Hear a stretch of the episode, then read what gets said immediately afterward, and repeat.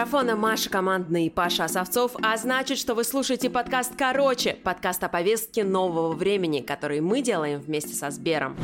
В прошлом январе мы сделали выпуск «Как соцсети управляют миром». Тогда мы обсуждали историю с блокировкой аккаунта Дональда Трампа в Твиттере, и смысл подкаста получился такой, что именно социальные сети и социальные платформы – это новая, четвертая, в кавычках, власть. Прошел год, и есть, с одной стороны, ощущение, что соцсети, даже если они являются той самой четвертой властью, они находятся в неком творческом кризисе и поиске новых или не очень новых решений. Инстаграм возвращается к хронологической ленте и вводит платные подписки, буквально на прошлой неделе. YouTube убирает дизлайки. А в ТикТоке ну, впрочем, откуда я знаю, я не сижу в ТикТоке. В ТикТоке по-прежнему весело. Правда, поставка фрешманов, то есть новых звезд, оттуда вроде как закончилась, ну или приостановилась. В общем, мы решили поговорить о том, что нового ждет всех нас в этом году в Ютубе, в Инстаграме, ТикТоке, на всех главных площадках, которые и формируют наше новое время – Вместе с нами в этом подкасте три суперспециалиста в мире social network. Мы в том числе будем говорить о том, как раскачать свои аккаунты. Итак, продюсер Светлана Гуляева. Света работает на таких популярных проектах, как, например, YouTube-канал «Нежный редактор».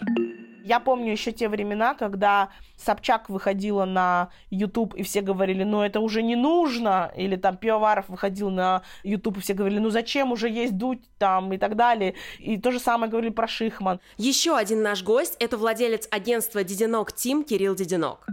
Миллион подписчиков в ТикТоке сейчас ничего не значит. Тебе нужно быть, кроме того, что обладателем какого-то экстраординарного стиля, харизмы, репутации и подписчиков от 10 миллионов в ТикТоке. И еще нужно, чтобы ты был кому-то нужен. И тогда у тебя есть контракты, тогда у тебя есть сделки. Но тиктокеры, если они не медийные, если они не катаются на коньках, то они мало кому нужны. Ну и вместе с нами сегодня Валентин Васин, пиар-директор Сбера. А нового СМИ появиться сейчас не может и не должно, потому что все места заняты. А новых актеров в Голливуде не будет, ну потому что же актеры уже все есть, и новых фильмов, наверное, снимать тоже не надо, потому что все фильмы есть. Нет, появиться можно. Один на несколько миллионов человек появится там бесплатно и бесплатно раскрутится. Такое может произойти сейчас, но это будет прям исключением.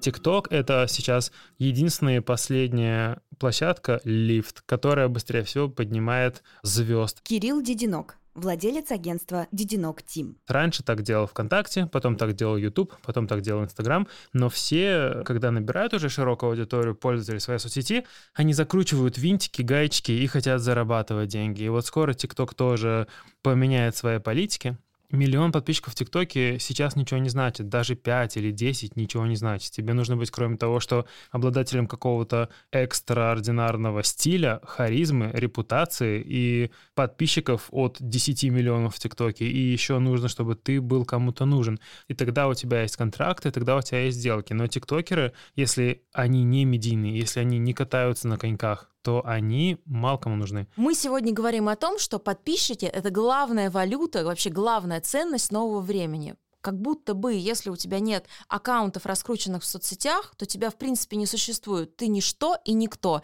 И твои достижения, они обесцениваются, потому что все твои достижения сейчас выражаются в том, сколько у тебя подписчиков. Ты согласен с этим или нет? Частично. Я не могу не согласиться с тем, что намного меньше эффективность от любой твоей деятельности, если об этом никто не знает. То есть ты говоришь о том, что, по сути, сегодня, вот ты пришел в студию, и наши слушатели это не видят, но с тобой пришел человек, Сандра, твой менеджер, которая снимает тебя на телефон и выкладывает. Ты считаешь, что нельзя, по сути, для публичного человека не заниматься трансляцией собственной, в том числе рабочей жизни, здесь сейчас, в социальной сети, потому что он что-то потеряет. Можно, если он как-то это влияние получает другим образом. Допустим, ты директор Первого канала. Этого человека зовут Константин Львович И Эрнст. тебе не надо снимать сторис с завтраком. Вообще не. У него даже нету Инстаграма, я Вот думаю. видишь? Да, вот так и живем. Ужасно раздражают люди, которые, так сказать, famous for being famous. Мне кажется, что этот термин возник где-то на заре нулевых, когда внезапно обрела популярность Пэрис Хилтон. Она была famous for being famous. Что с этим делать? Ведь это по А сути... зачем им делать это? Вот сидит Кирилл, ему Так. не надо ничего на- за этим делать, он на этом зарабатывает, понимаешь? То есть люди на этом зарабатывают. Возникла новая рыночная ситуация. Фига себе, можно танцевать, и на этом делать бизнес. Так никто не будет с этим ничего делать. Проблема в другом. Проблема в том, что от того, что инфопространство очень сильно заполнено разного рода бессмысленным контентом, уровень наш общий понижается. Ну, то есть э, людей, которые привносят смыслы, Ты как сейчас такой старпер звучишь. Пожалуйста, я старый козел и имею право на свое мнение в своем подкасте. Чем меньше смыслов, тем ниже общий уровень. Чем меньше людей, которые делают как Дудь, как Парфенов, тем будет все хереть. Посмотрим на эту же ситуацию с абсолютно другой стороны, от аудитории. Условно, если дуть — это производное общество, которому очень нужна его позиция, очень нужен его материал. Аналогично все эти звезды менее консистентные, чем Юрий Дудь, это также производное от того, что people have, от того, что нужно аудитории, жвачка вот этого, да, это правда нужно. И вирусный контент — это не обязательно котики, юмор или трэш. Вирусный контент — это то, что вирусится. А вирусится то, что людям понятно, и то, что они смотрят, пересматривают, и чем они делятся со своей аудиторией или со своими друзьями. Даже если это 7 человек, даже если это чатик WhatsApp, они копируют ссылку и отправляют это видео. Почему? Потому что в целом люди хотят э, делиться, люди хотят быть трендсеттерами, и очень мало кто может новый контент создавать. Получается, для того, чтобы хоть что-то говорить и транслировать, ты берешь чужой контент, а если в твоей голове довольно пусто и довольно свежо, тогда ты просто берешь вот эти вот жвачки и их тиражируешь. А в лучшем случае ты еще и переснимаешь то же самое. Вот, и набираешь потихонечку свою аудиторию, и, возможно, зарабатываешь на этом, либо находишь себе вторую половину. Как вы отслеживаете тренды? Большая команда, порядка 130 человек работает в агентстве и в музыкальном издательстве. И когда команда молодая, большая, всегда все видно. Плюс мы же работаем порядка 70 персон на эксклюзиве, то есть, типа, мы с ними каждый день в общении по всем вопросам, и мы знаем, что они делают, что они хотят делать. Кроме этого, мы работаем с брендами, мы работаем с площадками, и все всегда делятся планами. Многие вещи можно узнать и понять заранее-заранее, потому что даже когда, допустим, TikTok вводит новую функцию, коммерческую или креаторскую, он об этом оповещает заранее, и он готовит креаторов к тому, чтобы они в этом участвовали. И когда нововведение в Ютубе, допустим, также об этом все можно узнать заранее. А можете мне, э, старому козлу, объяснить, что такое тренды? В ТикТоке я не понимаю, как это работает. Тренд в ТикТоке — это, видимо, то, что продвигается самой платформой. Это хэштеги в ТикТоке. Они их выкладывают как баннеры, показывают и продвигают, да, но есть какие-то вещи, какие-то композиции, какие-то креативы, которые вдруг становятся популярными. Бывает, ТикТок форсит, например, новую какую-нибудь свою функцию, и, допустим, блогер придумывает с этой функцией или с этим эффектом свой креатив, под какую-то конкретную песню. Песне повезло, она становится вирусной, и она начинает расходиться просто потому, что ТикТоку надо стимулировать данный эффект, чтобы пользователи начали им пользоваться. Очень часто взрослые артисты или взрослые продюсеры говорят, слушай, тут у нас такая песня есть, ей уже 20 лет, она вообще всем так нравится, может быть, ваши блогеры что-нибудь придумают, может быть, им понравится, они какой-нибудь классный креатив э, изобретут. По факту нет, не изобретут. Тиктокеры, они больше всех остальных делают только то, что уже работает. То есть они просто смотрят, каждый день анализируют, они 100% тренд-вотчеры, они смотрят, что круто, что заходит, и снимают они то, что заходит. За редким исключением они пробуют что-то свое, но тоже на базе каких-то уже работающих механик. Монетизировать свой контент в ТикТоке так же просто, как в Инстаграме? Или не там, не там, не просто? Ну, допустим, когда человек уже набрал аудиторию, становится полегче, конечно. Но, с другой стороны, на тебя больше внимания, к тебе больше претензий. ТикТок что дает? ТикТок как раз в отличие от Инстаграма, он дает возможность монетизировать контент Инстаграм так не делает. Инстаграм дает возможность для популярных персон зарабатывать деньги на рекламе. И опять же, площадка в этом никак не участвует. ТикТок э, несколько месяцев назад начал монетизировать музыку, то есть это музыка, которая используется в роликах, оплачивается дальше уже менеджером и артистом, и лейблом, и это очень классно. Это супер драйвер для артистов и взаимодействовать с блогерами, и вообще взаимодействовать с площадкой.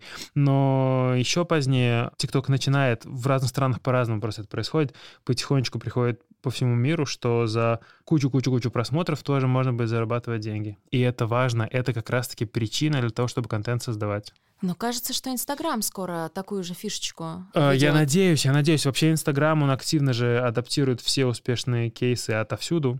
Закопал уже несколько соцсетей, маленьких и молодых.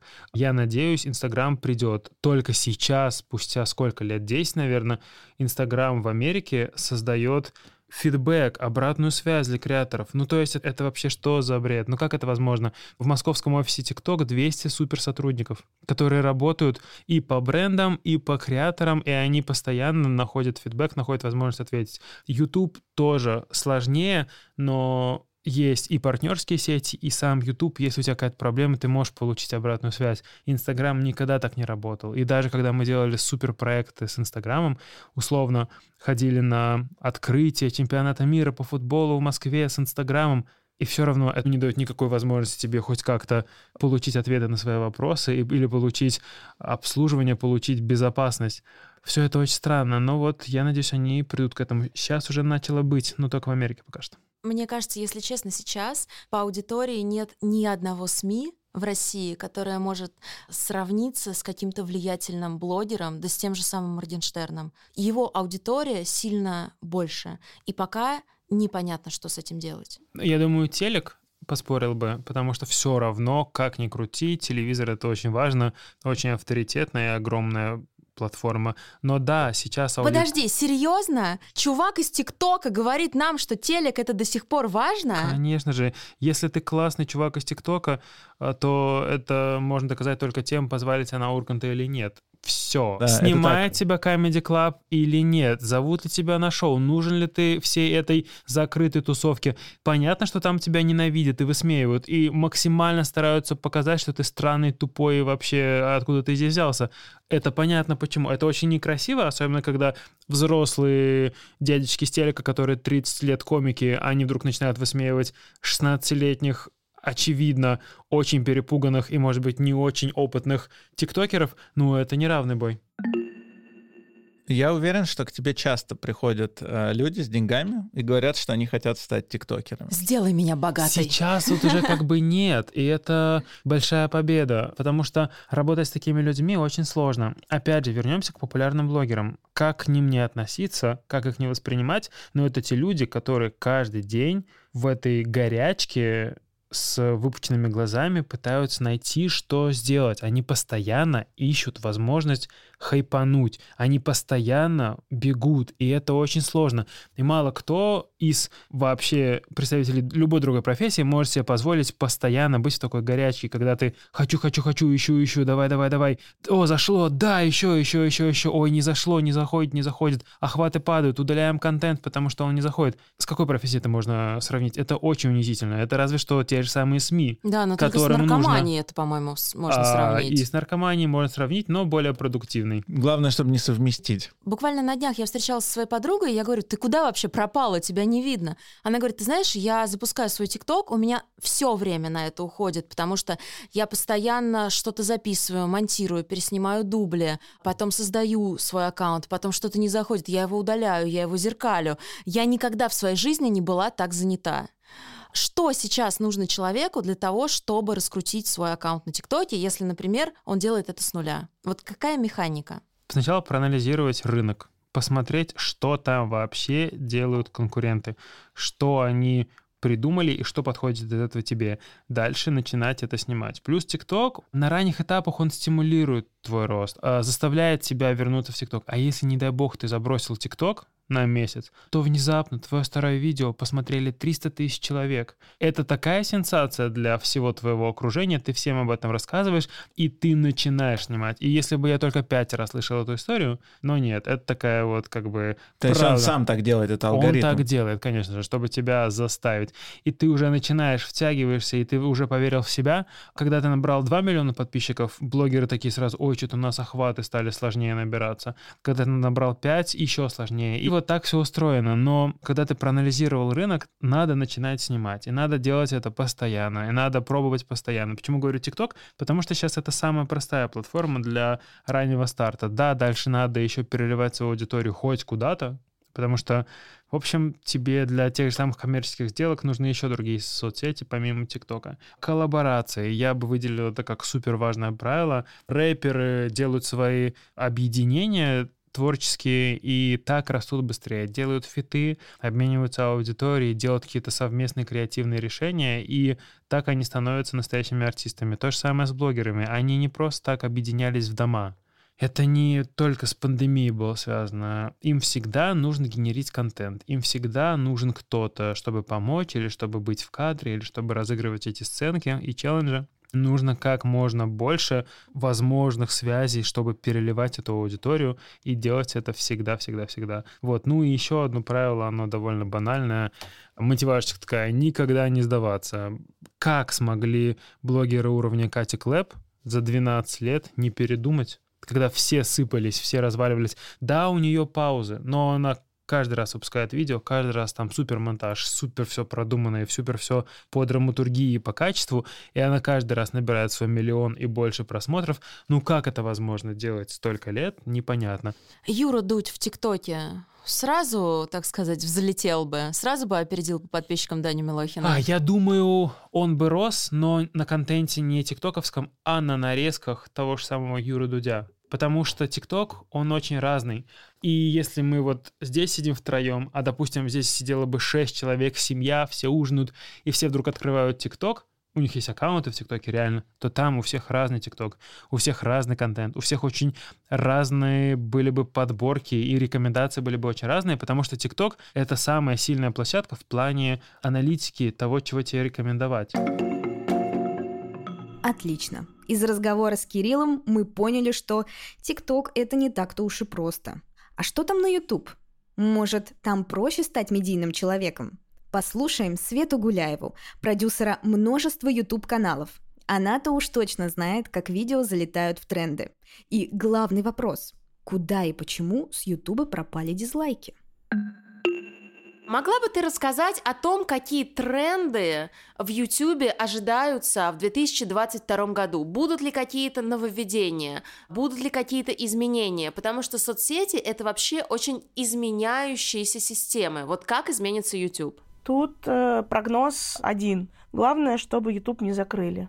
И если YouTube не закроют, то будут продолжаться именно в российском сегменте YouTube тренд на журналистские проекты, все, что связано с расследованиями, честными репортажами, все про инфо-цыган, про то, как по-настоящему устроен чей-то бизнес, интервью и все самое интересное и классное, все, что заменяет людям телек, будет популярно. Но если говорить глобально, в целом, главный тренд будет на сообщество. То есть ваш канал на Ютубе — это полноценное сообщество. Это не просто видеохостинг, куда вы залили видео, ролик, классно сделали картинку, картинку, написали заголовок, клевые э, теги прописали, но вы можете сделать прямую трансляцию, можете записать шортс, это что-то типа ТикТока, короткий ролик э, вертикальный. Вы можете общаться в сообществе, это что-то типа стены в Фейсбуке. Вы можете продавать свой мерч, э, запустить спонсорство и много-много функций, организовывать офлайн встречи. И я вижу вот этот главный тренд в том, что все, больше нет простого видеохостинга с видео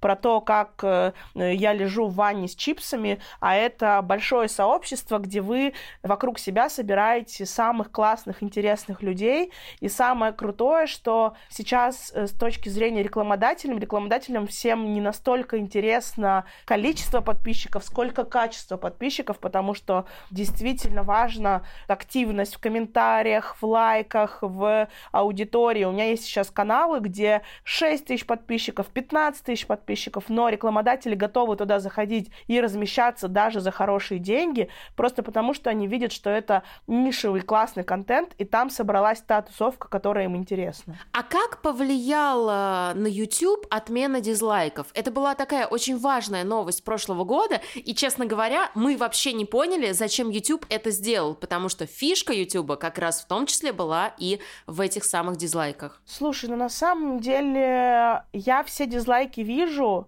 и на меня это никак не повлияло, потому что это глобально с точки зрения большого смысла, это история с тем, что мы боремся с хейтом, и мы будем таким образом э, менять повестку. Но на самом деле получилось так, что у меня просто проекты очень контентные, в основном очень позитивные, и они всегда собирают много лайков. И когда я вижу, что много дизлайков, я понимаю, что что-то я сделала не так. Например, заголовок непонятный, либо еще что-то. И у меня были такие моменты, и такие примеры есть. Но сейчас на самом деле люди все равно жамкают дизлайк, потому что им хочется это сделать, и это никак не повлияло на активность. И я просто вам хочу главное сказать, что если вам кажется, что вы поставили дизлайк и таким образом загасили видео или сделали его менее популярным, это не так. Любая реакция для меня, как для контент-мейкера на ютубе, это круто. То есть если вы поставили дизлайк, значит, вам мой контент как-то отозвался, и мой э, контент будет показываться больше в выдаче, потому что вы его лайкнули, дизлайкнули или откомментировали. Поэтому глобально никак не повлияло. Единственное, мы не увидим на каких-то хейтерских политических кампаниях или клипах Гуфа и Тимати негативных вот этих э, дизлайков, и мы не сможем увидеть самый задизлайканный клип алгоритмы продвижения на YouTube это вообще какой-то темный лес, но в них жутко хочется разобраться. Возможно ли это? Вот ты понимаешь, какие видео залетают, какие видео не залетают. Должно ли видео, например, быть определенной длины или уже не должно? Как все это работает? Ну, на самом деле никакого темного леса нет. И э, я работаю на Ютубе последние там, наверное, 6 или 7 лет. Ну, вот так, чтобы прям разбираться до самой сути и ходить на все лекции российского Ютуба, которые они делают. Алгоритмы Ютуба менялись два раза. Первый раз был по CTR, то есть по кликабельности картинки. Вот если у вас кликабельная картинка, значит, она будет показываться большему количеству людей. Если люди на нее активно кликают, то она еще большему количеству будет показываться. Поэтому у нас были какие-то ужасные кликабельные дурацкие картинки с текстами, странными эмоциями и так далее. А потом люди поняли, что люди на этом паразитируют, контент-мейкере, и YouTube изменил алгоритмы второй раз. Это глубина просмотра. То есть это CTR картинки, то есть кликабельность картинки и глубина просмотра. То есть насколько дольше ты этот контент посмотрел. То есть, например, э, ты увидела кликабельную картинку, перешла на нее, и через секунду выключила, YouTube будет тебя занижать. А если ты осталась и посмотрела до конца и вошла в 20% тех золотых людей, которые досмотрели ролик Дудя до конца, значит, этот ролик супер крутой, и он будет показываться дольше. Для того, чтобы быть популярным, классным в Ютубе и выдаваться в выдаче больше, нужно, чтобы у вас был классный контент, очевидно. Он должен попадать в свою аудиторию, да, то есть вы должны понимать, для кого вы это делаете, какая там коммуникация, на каком языке вы с человеком говорите, что этому человеку интересно. Дальше, как этого человека найти, да, какой блогер должен запостить этот э, интервью, какие теги там должны быть прописаны, какие темы. А дальше уже коммуникация идет с точки зрения заголовка, картинки и глубины просмотра, чтобы человеку не стало скучно на первой минуте, и он не выключил. Вот и все. И на самом деле это работает. Да, у меня действительно есть проекты, где я веду расследование, И реально я такая, да почему? Я готова брать бубен, стучать в него и танцевать. И мне кажется, это единственное, что меня спасет. Но на самом деле все равно вот как бы основные моменты спасают вот то, что я знаю, да, то есть заголовок, картинка, сам контент, глубина просмотра. И при этом я в телеграм-канале у себя писала, вот этот кейс, который сейчас все бренды делают, кричу всем брендам, рисую большой плакат «нет». Сейчас очень модно, особенно, допустим, алкогольные бренды, да, которым прикрыли там рекламу в телеках и там в журналах, в СМИ, они любят прийти на YouTube, купить э, условного какого-нибудь звезду, да, там Пивоварова, Шихман, Серебренникова, записать интервью с какими-то известными людьми, сделать YouTube-канал, вложить туда по 500-600 тысяч на просмотры, и там ты приходишь, у тебя канал, 500 подписчиков, по 12 миллионов просмотров на интервью, а эти интервью никто не видел и никто про них не знает, и никто их не видел только потому, что нет органики в таких проектах. А потом пять интервью снимается, и проект закрывается, потому что там бюджет только на пять интервью, например.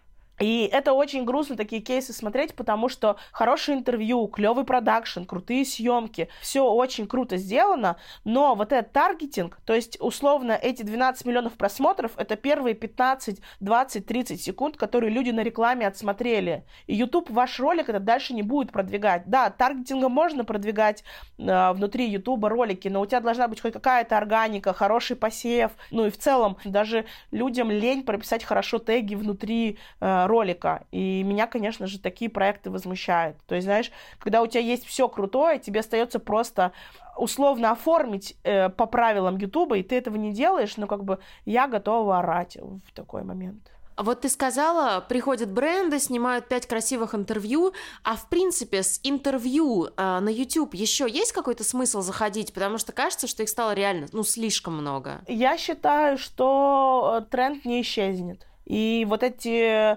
э, сейчас каникулы показали, что интервью с Блиновской как выпрыгнуло, да. То есть каждый находит свою нишу. И я помню еще те времена, когда Собчак выходила на YouTube, и все говорили, ну это уже не нужно. Или там Пивоваров выходил на YouTube, и все говорили, ну зачем уже есть дуть там и так далее. И то же самое говорили про Шихман. Каждый раз, когда появляется новое интервью, ну, я вот еще часто консультирую каналы, и ко мне приходят и говорят, мы будем делать интервью. И я такая, о, да, интервью. Но есть крутые кейсы, есть клевая проработка, качественные герои, интересные истории. Ну, я вот, например, сейчас сделала Синдеевой, да, канал, и мы там каких-то необычных героев выбираем, и их смотрят новый канал по 80 тысяч просмотров, потому что люди привыкли смотреть интервью, им интересно. Очень хорошее фоновое смотрение, очень хорошо растет растет не только мобильное э, смотрение, но и в телеке. Люди просто смотрят, включают и не выключают, и он, оно автоматом идет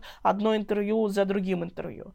Но я бы сказала здесь, что у меня больше как у контент-мейкера есть усталость от этого, потому что я вот веду несколько каналов очень похожих, и у меня там Шульман из одного канала перепрыгивает в другой, в третий, и я уже жду на четвертом, мы с ней встречаемся, когда я уже думаю, ну, здравствуйте, давно не виделись.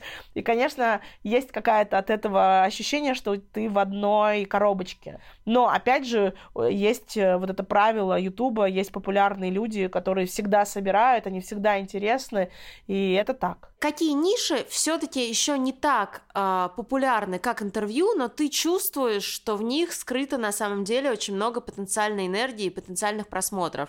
Может быть, это науч-поп или канал про путешествия. Что это может быть? Мне кажется, что здесь не про тематики нужно говорить, а про людей условно, и про их позиции. Тоже на консультацию ко мне приходят люди и говорят, что мне сделать, вот про это или про это, или вот про это. Я говорю, нет, нет, нет, нет, нет, вы-то о чем? Кто вы?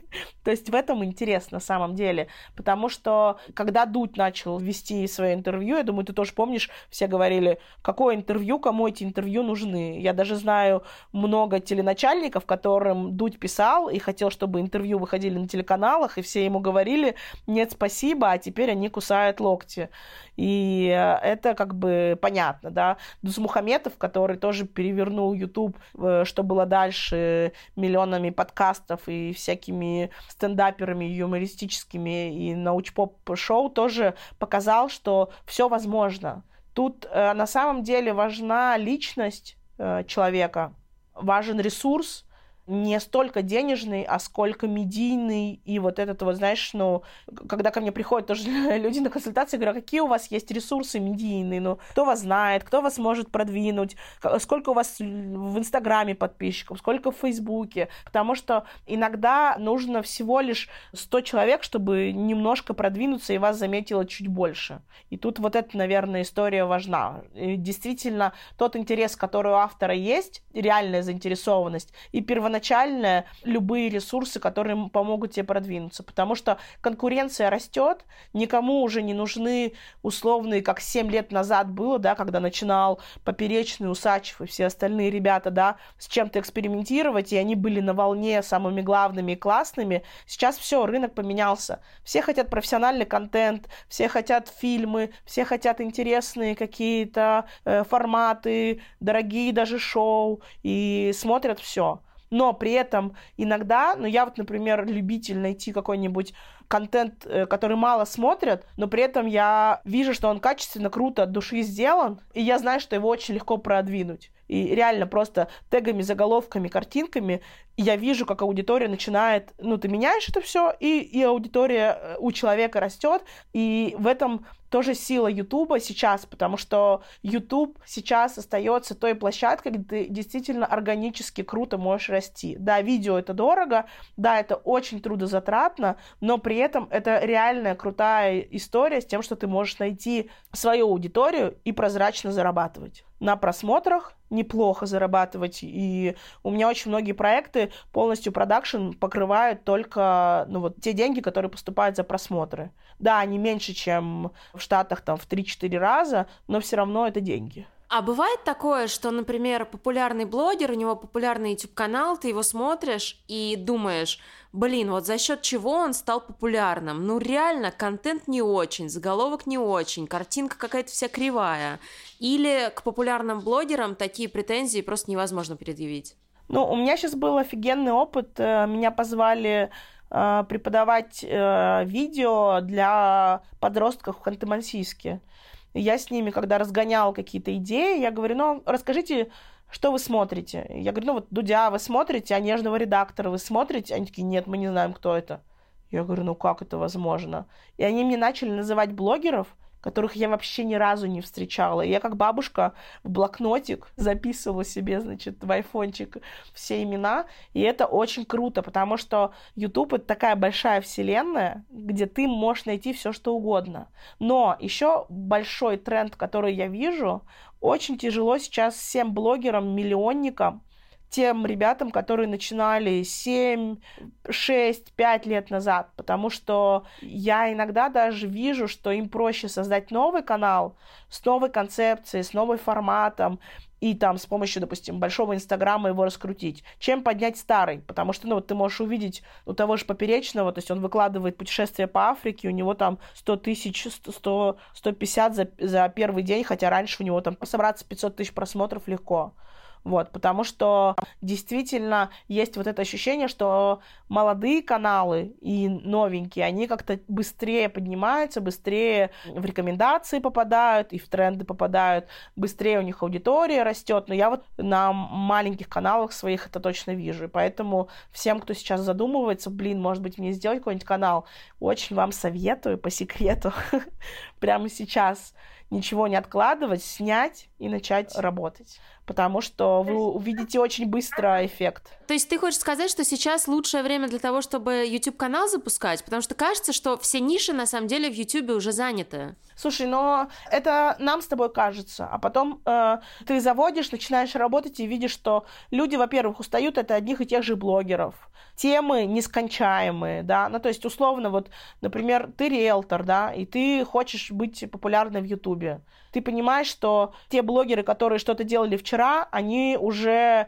завтра будут непопулярны, потому что ты больше знаешь про новые высотки, или у тебя есть своя какая-то экспертиза важная, и все. И в этом твое конкурентное преимущество, и ты можешь фигачить именно с этим.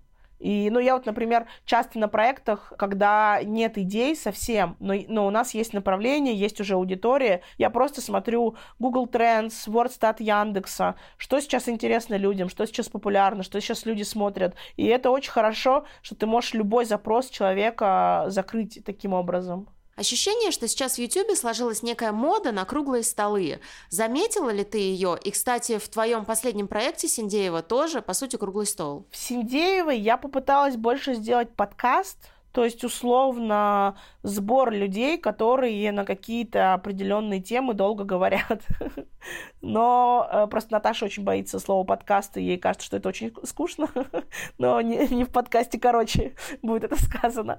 Вот. Но нет тренда на круглые столы, просто есть тренд на коллаборации. И это очень мощный инструмент продвижения. Когда ты приходишь ко мне на подкаст, я прихожу к тебе на подкаст, и мы таким образом обмениваемся аудиторией. И вот эти вот все кейсы, когда Шихман берет интервью у Пивоварова, Пивоваров берет у Шихман, и они с каким-то шагом это выкладывают, очень хорошая, качественная работа так идет, потому что прирост аудитории хороший, она качественная, и это работает. Но я тут э, смотрела подкаст YouTube продюсеров, и там один э, молодой человек, который делает YouTube-канал, он рассказывал, как он собирал круглый стол. То есть он купил эфир Собчак, то есть оплатил Собчак то, чтобы она пришла к нему на эфир, а всех остальных гостей, типа Хакамады и других экспертов, сказал, что вот уже Собчак будет участвовать, и вы приходите. И я сама этот круглый стол смотрела, и я подумала, очень интересно, как они пришли на этот канал. Там, ну, как бы, непопулярный канал, очень странная тема, и вообще все очень странно. Теперь я поняла, ну, как бы, после вот этого обсуждения, как это все собирается. Но это, знаешь, больше такой, типа, контент для просмотров. Такой, как бы, такой тупой подход, как собрать аудиторию, одного купить, остальных привлечь, и таким образом у нас разные точки зрения. Вот. Но здесь, мне кажется, больше влияет вот именно то, что ты можешь собрать разных людей, которые э, действительно тебе покажут кругозор. И в этом как бы ценность и целостность. Но ты понимаешь, что если плохой ведущий, плохой модератор, и ты пригласил разных людей, которые друг с другом не разговаривают, то тут нет никакого смысла абсолютно. Вот ты сказала про очень важный тренд в YouTube, про коллаборации. Есть ли еще какие-то инструменты для привлечения подписчиков? Опять же, ты говоришь, ребята, заводите каналы, сейчас самое время. Вот как их продвигать? Непонятно. А, значит, как продвигать э, YouTube канал в 2022 году? А, первое, завести канал придумать формат такой, чтобы был понятный, э, чтобы можно было одной фразой э, его объяснить, и не нужно было э, сложно подчиненных предложений составлять. Дальше дать ему название такое, чтобы тоже было понятно, о чем это придумать фирменный стиль, чтобы хотелось кликать, снять его качественно, хорошо залить. А дальше первое, придумать посевы, каким образом, какие блогеры, паблики могут это запостить. Платно, бесплатно, по дружбе и так далее. То есть э, иногда даже работают условные там региональные паблики, которые берут по 500 рублей за пост – но при этом они какие-то специализированные. Например, у тебя выходит интервью с диетологом, а там э, паблик про здоровое питание. Ты платишь им 500 рублей, а они постят, смотрите, какое интервью крутое вышло. А для Ютуба очень важны вот эти переходы извне. То есть, когда он видит, что человек пришел из Инстаграма, ВКонтакте, Фейсбука и остался и начал смотреть, то для Ютуба это супер важно. То есть твоя карма очень растет. Дальше, э, коллаборации, да, пригласить кого-то известного, известного блогера, известную звезду, известного там YouTube какого-то, да, э, персонажа для того, чтобы с помощью его личности себя продвинуть. Дальше взять тему, которая интересна, да, то есть все, кто сейчас сделали обзоры на Блиновскую, очень хорошо взлетели, потому что после Блиновской все пошли смотреть, что там еще про Блиновскую говорили. Дальше очень хорошо работают все э, упоминания в СМИ, то есть вот условно сейчас у нас вышло у Синдеевой Хакамада, там очень много говорит про смерть мужа. Я подумала сначала, да кому это нужно? А потом посмотрела медиалогию, увидела, как много было упоминаний, и увидела, что есть переходы с Woman.ru, с женских разных сайтов, и это тоже очень важно и ценно. Ну, то есть вот эти вот переходы. Вот, то есть у тебя есть коллаборации, посев, пиар И, ну, вот эти алгоритмы, которые я уже проговорила, да, просто там теги, заголовки, описание. Как ты думаешь, в 2022 случится ли какое-то видео, которое соберет больше хайпа, чем интервью Блиновской Собчак? Я думаю, что это будет что-то новостное, сто процентов, да, потому что, ну, вот история тоже с трансляциями каких-то событий, и их сейчас будут также развивать, и это будет э, важно.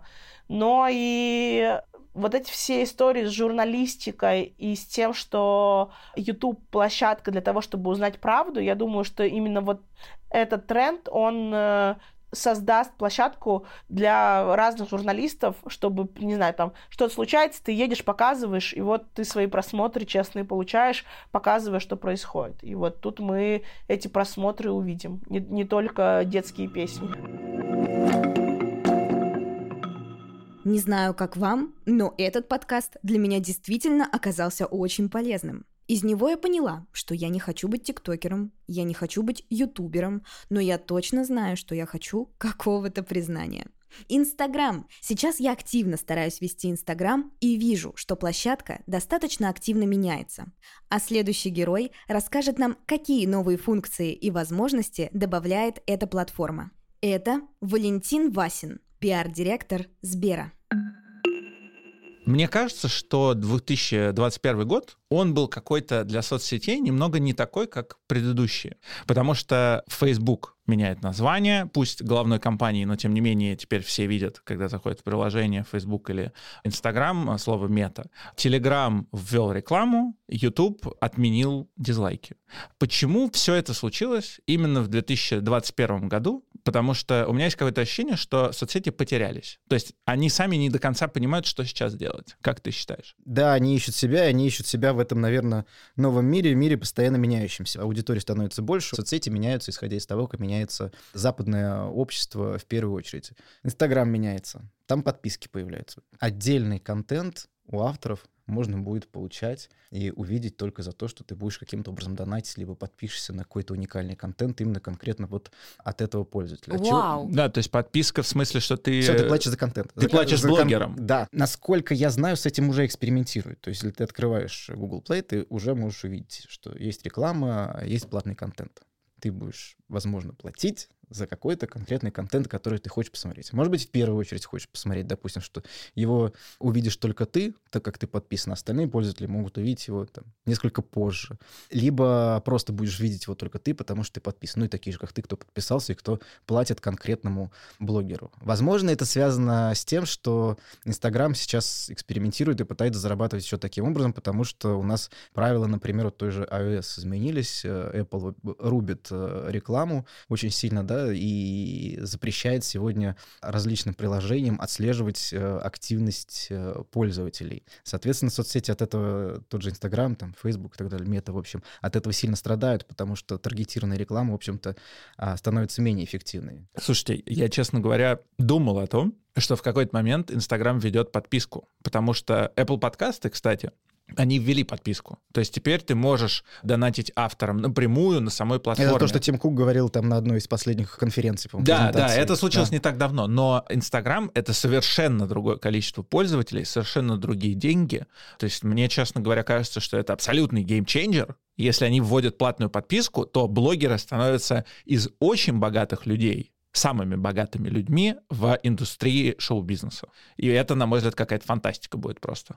То есть вы представьте, Криштиану Роналду, возьмем самого популярного блогера э, в мире, он же самый популярный? Ну, один из, но я думаю, что Криштиану Роналду никогда не введет платную подписку на свои посты. Ну это да, просто это не противоречит по-другому его деньги зарабатывает. ценностям. Да, Конечно. это не в его стиле, кстати, да. Ну хорошо, возьмем какого-то человека, у которого, Ну, например, допустим, Ким Кардашьян. Вот она любит делать деньги из воздуха. и Оля Бузова тогда еще. А, хорошо, Оля Бузова. Ну вот О, смотри. Хочу посмотреть на людей, которые будут подписываться на контент. Кстати, вот Хотя ты прав. Нет, ты прав. У Оли Бузовой, я уверен, что не будет много подписчиков за деньги. А вот у нас Тивлеевой будет. Я думаю, что у нее как раз аудитория готова за это платить. И вот она говорит, ребята, чтобы вам смотреть мой Инстаграм, вы должны заплатить теперь, ну, например, по 10 рублей в месяц каждый. Там 15 миллионов человек. 15 миллионов каждый месяц платят по 10 рублей. Ну, вы умножаете, понимаете, что это просто человек становится автоматически мультимиллионером. А если по 10 долларов? А ты представь, э, какой процент с этих миллионов будет забирать себе компания Мета? Слушайте, нормальная история. Во-первых, хочу сказать, э, просто очень интересная. Почему? Потому что обратите внимание, как э, все эти технологии, социальные медиа за последние годы сформировали в нас привычку платить. Еще лет 10 назад мы даже там за музыку, за видео, за, за весь этот контент мы бы в жизни не платили. Окей, постепенно у нас появился там iTunes, появились другие сервисы, мы начали платить сначала просто за песню, потом мы начали платить за потоковую музыку, а сейчас мы начнем еще платить за контент блогерам в Инстаграме. Какие еще вообще нас ожидают изменения? Мне кажется, появившийся Reels э, в Инстаграме, аудитория там будет расти, она, в общем-то, сейчас уже очень сильно скакнула, это был некий ответ Инстаграма на социальную сеть TikTok, там же концепт концепция, по сути, та же самая. Мы сегодня видим, как Reels просто отлично раскачивает Инстаграм, просто какую-то новую жизнь ему дала, и там контент, с одной стороны, ну, может быть, это только в моих лентах, несколько отличается от того, что есть ТикТоки, но при этом вовлеченность очень большая, и сейчас количество контента, в общем-то, и просмотры этого контента сильно растут. Такое ощущение, что Инстаграм дает просто пользователям возможность самим как-то раскачивать рилсы, потому что мы знаем, что именно за счет рилсов сейчас можно набрать хоть какую-то новую аудиторию.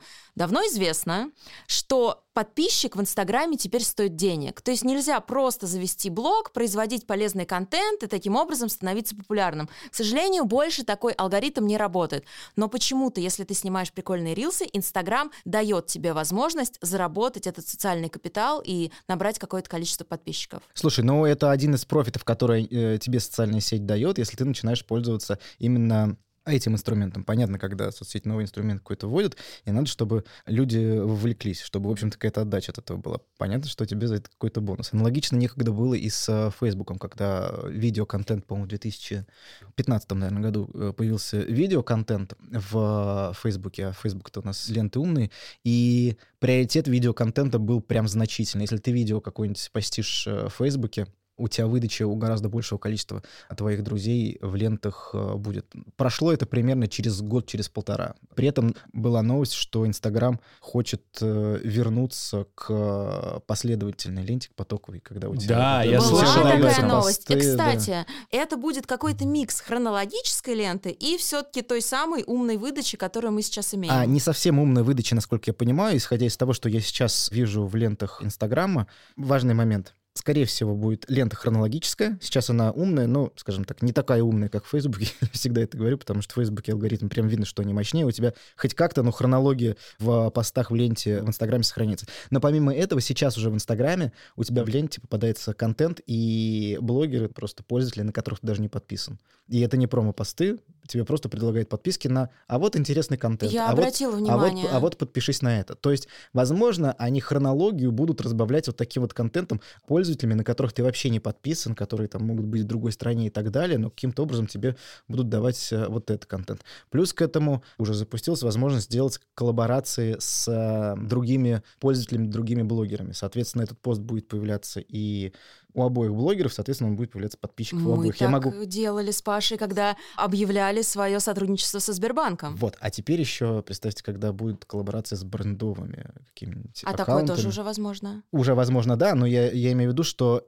этим будут еще больше пользоваться, еще больше с этим экспериментировать, соответственно, аудитория взаимная будет э, увеличиваться. Надо было нам не с- друг с другом пост делать, а со Сбером пост сделать. Но мы не смогли бы его сделать вдвоем. То есть только кто-то один из нас. Ну зачем вдвоем? По очереди. Моим инстаграм можно было бы обойтись. А есть еще одна вещь, гипотеза, что будет, а, так как социальная ответственность у сетей становится гораздо больше, там, того же Инстаграма а, и же с ним, будут, э, возможно, эксперименты с введением верификации. То есть социальные сети будут пытаться каким-то образом еще больше усилить борьбу с фейками для того, чтобы подтвердить, что ты это ты, что ты реальный человек, сфотографироваться, либо сделать видео селфи, алгоритмы будут каким-то образом анализировать это и принимать решения, оставлять там, создавать твой аккаунт, а может быть и оставлять ли твой аккаунт, которому уже лет 10, и ты его ведешь или нет. Такое тоже возможно. Я вижу желание у людей стать э, блогерами в Инстаграме или вот в Ютубе, например. Очень много сейчас блогеров приходит в Ютуб.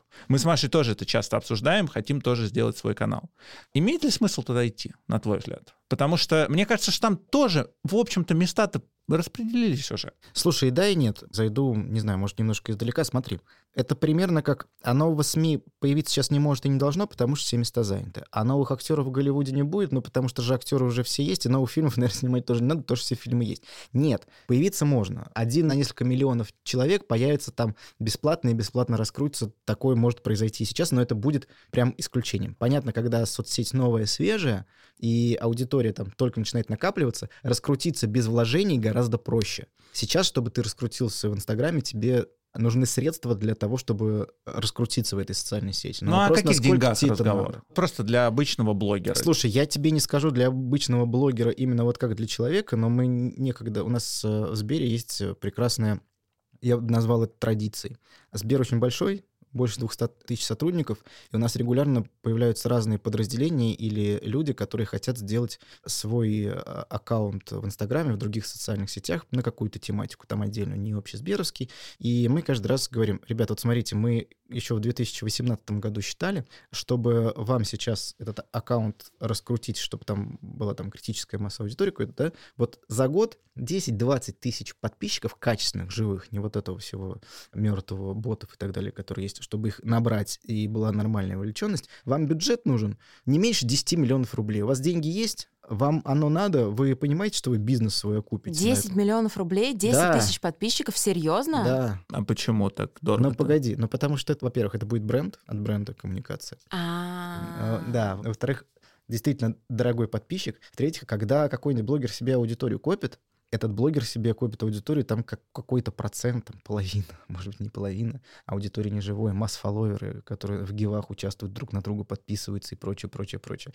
Здесь я сейчас говорю исключительно вот про хорошую, качественную аудиторию, которая подпишется на аккаунт бренда. Окей, а если, например, ты просто блогер и хочешь блог свой личный, условно, цифры все-таки в десятки раз меньше? Или а это нет, они будут меньше, безумные? но я, я вам просто не приведу эту цифру, потому что понятно, что это не предмет моих интересов. А можешь привести пример каких-то классных кейсов маркетинговых именно в соцсетях, которыми, может быть, ты даже гордишься? Своими? Своими одна девочка, которая раздавала листовки где-то у, метро, написала твит у себя. Вам что так сложно взять у меня листовку? Нет, о боже, у вас что там, руки отвалятся? Тогда почему вы не можете просто взять эту листовку? В общем, какой-то такой текст был написан. Почему-то там его заретвитили, он полетел, э, бренды решили пошутить э, тоже на эту тему, начали писать э, от себя, брать этот же текст, ну, каким-то образом интегрировать туда свои продукты, свой бренд и так далее. Мы подключились к этому на второй день с опозданием опубликовали у себя. Вам что, так сложно заказать у, нас карту? Нет, нет, почему вы тогда это не, не сделаете? У вас что, руки отвалятся? В общем-то, текст такой довольно-таки групповатый, провокационный, чего ты от брендов, особенно таких крупных, как Сбер, в социальных сетях не ждешь, особенно если вырвано из контекста, да, и ты смешно. вообще не понимаешь, да. Мы когда это опубликовали, через пять минут нам наши ребята из поддержки пишут, которые отвечают на все комментарии, пишут, ребят, там твиттер такой еще что взломали, мы твит удалили. Мы говорим, ё-моё, что вы сделали? Короче, мы его еще раз запостили, второй раз, со второго раза нам пишут там, тот момент, когда Сбер э, мемы отрабатывает дольше всех, на ситуатив реагирует дольше всех. Что-то такое было написано, а мы уже полетели и начали тоже топить по полной. Пишем, что мы не реагируем долго, а согласовываем минутка самоиронии. И то есть вот в таком ключе со всеми начали общаться, просто троллили самих пользователей, которые писали. Там девушка одна написала в середине ночи уже, типа, ребята, отпустите меня встать, я не могу больше это читать, это смешно, потому что это я утром не встану мы написали поздняя ночь это уже раннее утро, и, и, в общем-то, можно не ложиться, а поспите утром на мешках, которые у вас под глазами будут. Вот в каком-то таком ключе. В общем, э, вот в таком стиле, да, вот в таком стиле мы весь этот тред под этим твитом Остановились, мне кажется, мы там, наверное, часов в 6 утра, может, даже не останавливались, и, и дальше топили эту историю. Внутри, конечно, к нам прибежали, говорили, вы что творите, как вы так вообще коммуникацию ведете, так нельзя. Я думал, как внутри объяснить, потому что ну, в крупной компании э, любят э, цифры, любят понимать вообще отдача от этого какая и зачем так. И я каждый раз пытаюсь объяснить, что в социальных сетях, особенно в Твиттере, прямая коммуникация не работает. Когда ты что-то пытаешься объяснить, люди чувствуют там себя нонконформистами, и они хотят с тобой поспорить. А здесь это как бы спорить не с чем, потому что мы им вот обратную реакцию, обратную историю даем, сами переворачиваем, сами над собой немножечко смеемся. Я посчитал сумму всех реакций внутри этого твита и сумму всех реакций на все твиты аккаунта Сбера за все время существования этого аккаунта. И нас получилось, что сумма реакций вот только в этом твите в полтора раза больше, чем за всю историю, за все твиты. И показал это вот, вот теперь понимаете, зачем мы это делаем. И мы э, долгое время еще вот в таком ключе Твиттер э, вели. Сейчас иногда тоже такое дело, но это сейчас уже не вызывает такой прям реакции, потому что пользователи плюс-минус начинают привыкать к тому, что ты можешь так делать. И главное, в общем-то, что я закладывал, какую идею в этом во всем, что контент нужно по максимуму адаптировать к самой площадке. Нельзя его везде одинаковым делать, он будет вообще не вовлекающим. Ты знаешь, я впервые в жизни, в принципе, задумалась о том, что вести а, социальные сети от лица бренда — это очень сложно. Особенно от крупного бренда, потому что уровень ответственности ай-яй-яй. А, а ты можешь ждать, вот, например, мне, например, я уверена, что нашим слушателям тоже это будет дико полезно, а, ну, потому что я, например, там через пару месяцев планирую запустить свой бренд уходовой косметики. Там мы сделали СММ-стратегию, написали ее, я ее утвердила, и мне кажется, Бюджетик мы выделила? запустимся. На таргетинг нет пока, на А, маркетинг у меня бюджет ноль, вот потому что как бы я верю в классный креативный контент, но там художник у меня будет, который будет классный визуал рисовать. Кажется, что этого достаточно, но сейчас я понимаю, что все гораздо сложнее. Вот расскажи тем людям, у которых есть свой бизнес, как им себя вести в рамках страниц их брендов. На мой взгляд, из того, что ты сейчас проговорил, ты сделала примерно половину. Ты раз написала плюс-минус стратегию, какой написал контент-план, какой у тебя должен быть, нашла классного дизайнера, который, в общем-то, этот контент будет собирать и визуальный контент делать. Это Художника отдельно. Художника, вот. Отлично. Найди теперь еще под это дело прекрасного таргетолога, который будет этот А контент... тоже есть, на самом деле, уже. Вот, все. Ты сделал 75% работы, осталось дело за малым. Найди себе бюджет. Паш, Я- работаем. Так, Короче, я считаю, короче, смотрите, я считаю, что в, в наше время современное без бюджета а, продвигаться невозможно. Более того, если ты заточен непосредственно на продажи, и у тебя совсем малый бизнес, ну, хотя бы там на начальных этапах, да, здесь действительно нужен бюджет на это самое продвижение на продажи. Меня окружают несколько таких людей, которые ушли из крупных компаний, запустили собственный бизнес и начали, в общем-то, его продвигать. У них есть СММщики и таргетологи, ребята, которые, в общем-то, действительно с бюджетом работают, что продавать. Без бюджета, ну, ничего ты не продашь, если ты, в общем-то, на это заточен.